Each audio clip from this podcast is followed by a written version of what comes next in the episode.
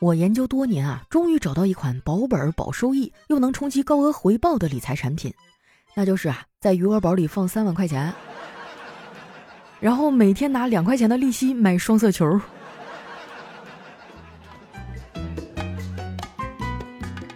嗨，大家好，这里是喜马拉雅出品的《非常六加七》，我是你们的好朋友佳期。本节目由红花郎冠名播出。喝红花郎，红红火火过春节。都说过了腊八就是年啊，这句话说的太对了。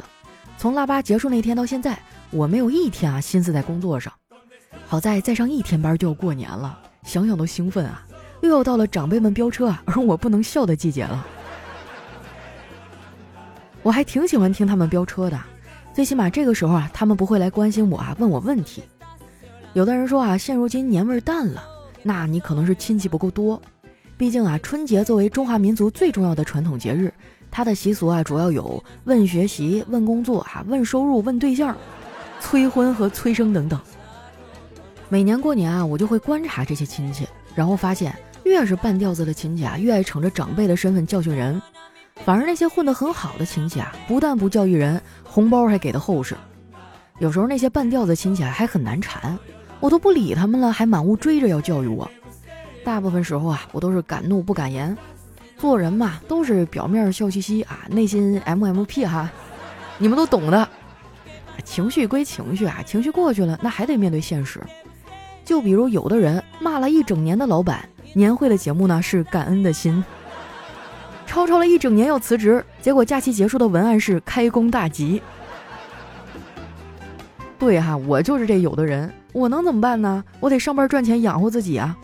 虽然我想起来上班这两个字儿啊，我就脑瓜疼。不过我有一个好习惯啊，就是想起来脑瓜疼啊，那我就不想，先好好过年。现在这个节骨眼上，什么事情都可以等过完年再说。说实话，今年我还挺期待过年的。说出来你们可能不信，我甚至啊还有点想看春晚，因为红花郎啊是今年总台龙腾盛世、神采飞扬的合作品牌。他将在新春钟声敲响之际，为全球华人献上一份情意浓浓、红红火火的文化年夜饭。哎，我早就觉得红花郎和春晚很配了。红花郎这名字听着就很喜庆，感觉喝了红花郎啊，接下来这一年都能过得红红火火的，明年就能看到了哈。大过年的哈，咱也不整啥虚的，直接给你们发一波奖。今天的规则呢，是在评论区打出“红花郎”，祝大家新春快乐。喝红花郎，红红火火过春节。我将在大家的留言里啊抽出五位幸运听众，每人送出一瓶一百毫升的品鉴红花郎。啊，这个你在市面上是绝对买不到哈！我要是你，我都不喝，我就收藏。大家可以多多留言互动哈，这样获奖的概率会大很多。之前中奖的朋友呢，添加一下我的个人微信“佳期好漂亮”的字母全拼，备注上自己的 ID 啊，写上领奖两个字儿。啊，听到自己 ID 赶紧加一下我啊，千万别拖，因为拖着拖着啊，这领奖的时限可能就过了啊。我只有在工作的时候会犯拖延症，其实哈不是我不努力工作，主要是太累了，我需要休息。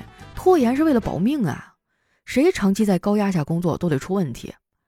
工作了这么多年，我才明白，原来多劳多得的这个得呀，是得病的得。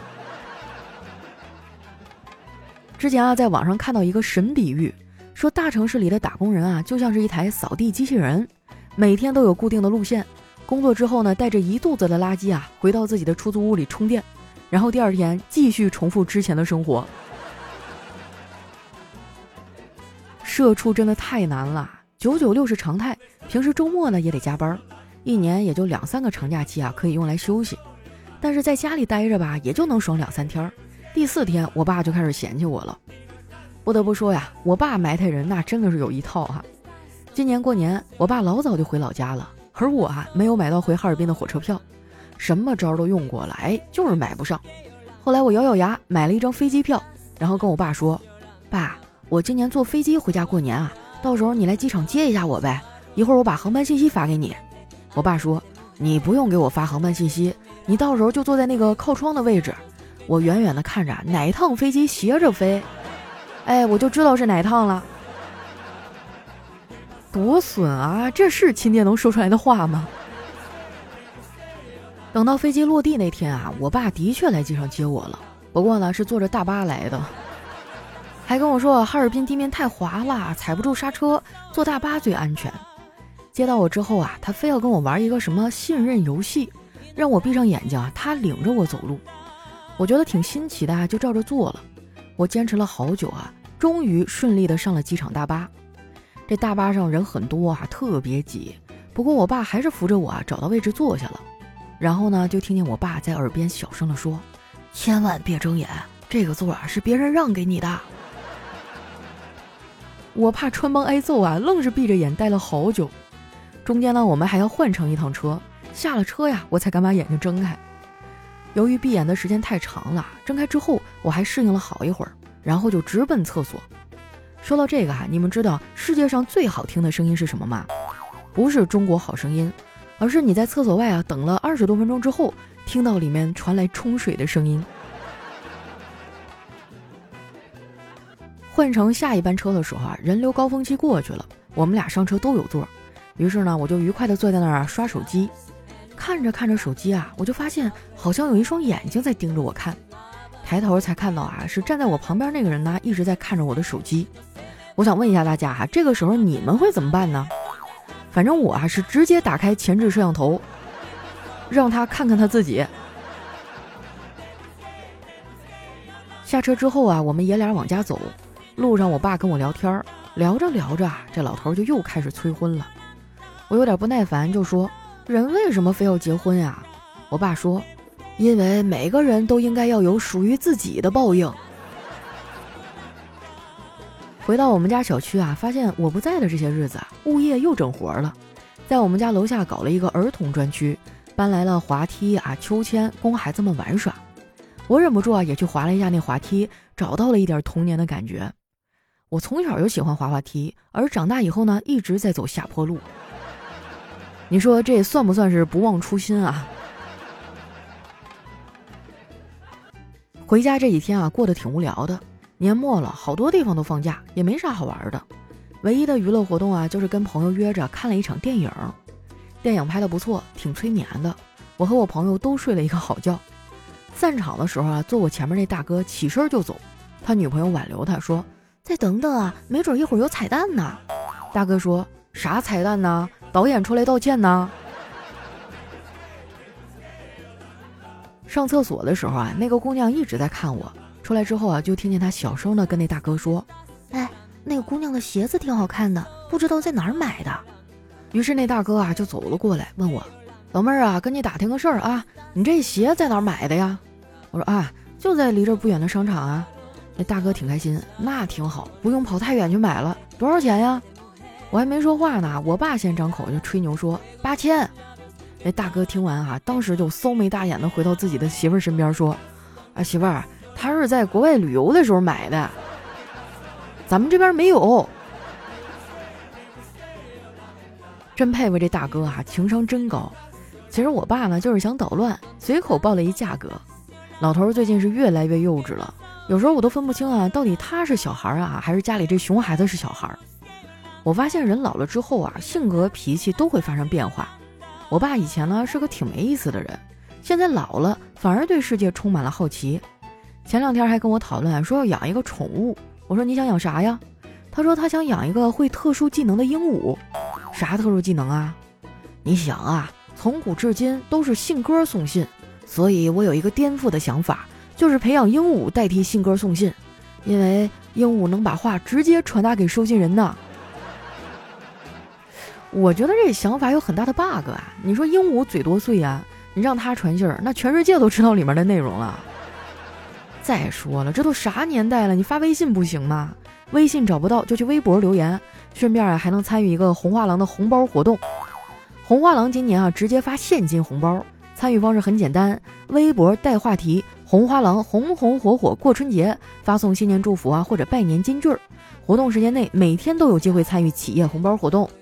红花郎呢将在微博派发两万份现金红包，还有超值优惠券啊、实物好礼等等奖品相送。那除了这个活动啊，大家还可以搜索话题“新年祝福接龙”，找到置顶的郎酒股份微博之后，转发新年红火故事参与活动。红花郎啊将陆续在微博派发超过二十万份现金红包大奖。要求呢就是故事的图片里啊要含有龙年新春元素，比如说你家里贴的春联啊、啊年夜饭啊，还有什么拜年用的礼品啊等等都可以啊。你也可以发发全家福嘛，到时候我就瞅瞅啊有没有单身帅气的小哥哥。希望能在新年开始啊就脱单。如果图片或者视频里啊出现红花郎的产品，那获奖的概率会大大提升。活动呢截止到二月九号啊，也就是明天，时间不多了，赶紧把手里的事儿都放一放啊，去发微博参与活动吧。红包多少不要紧啊，主要是讨一个好彩头嘛。反正我让丸子他们都去发微博参加了。丸子今年过年很爽啊，他们全家人都去三亚旅游了。我看照片啊，晒得黢黑呀，那肤色都快赶上小黑了。我问他玩的咋样啊？他说都挺好的，尤其是住的民宿特别温馨。然后巴拉巴拉跟我说了一堆民宿的好啊。我其实出去呢也爱住民宿，之前啊我就住过一家特别好的。当时办理入住的时候啊，那前台小姐姐跟我说，晚上可能会有服务人员过来按摩，你要是不喜欢的话，赶走就好了。听他这么一说，我还挺纳闷的，心里多少有点害怕。结果晚上睡觉的时候啊，这个旅馆养的小猫从那小门进来了。跳到我身上就用前脚一顿的踩奶呀，咕噜咕噜咕噜的哈一顿踩，然后就走了。早知道是这种按摩，我怎么也得提前做做准备啊，沐浴更衣哈，等待小猫咪的到来，然后一把抓住它，给它搂进被窝。我真的很喜欢小猫啊，我觉得养猫比养孩子都好，养孩子太费心费力了，你要是遇到那种不听话的，分分钟给你气出脑血栓。我哥就深有体会。上次我们聊到这儿的时候啊，他说：“这辈子呀，我最羡慕的夫妻就是许仙和白素贞，人俩生完孩子，一个出家，一个进塔，不用带孩子，也不用辅导作业，等俩人一出塔，孩子都中状元了。”我觉得别的还好说哈，就是中状元这个事儿，我们家这俩熊孩子都费劲儿，毕竟基因就这样嘛，中个奖都费劲儿，你还不用说中状元了。但是呢，希望在座的各位哈都能有好运气哈。这个新年新气象啊，希望大家都能博得头彩啊，中一个大奖。那今天我们的节目就先到这儿哈，我是佳期啊。最后我再强调一遍今天的抽奖规则，在评论区呢打出“红花郎”，祝大家新春快乐，喝红花郎，红红火火过春节。我会在留言里啊抽取五位幸运听众，每人送出一瓶一百毫升的品鉴红花郎。抓紧时间留言哈，最后一天了，没准下一个中奖的人就是你呢。那今天我们的节目就先到这儿啦，我是佳期，我们下期节目再见。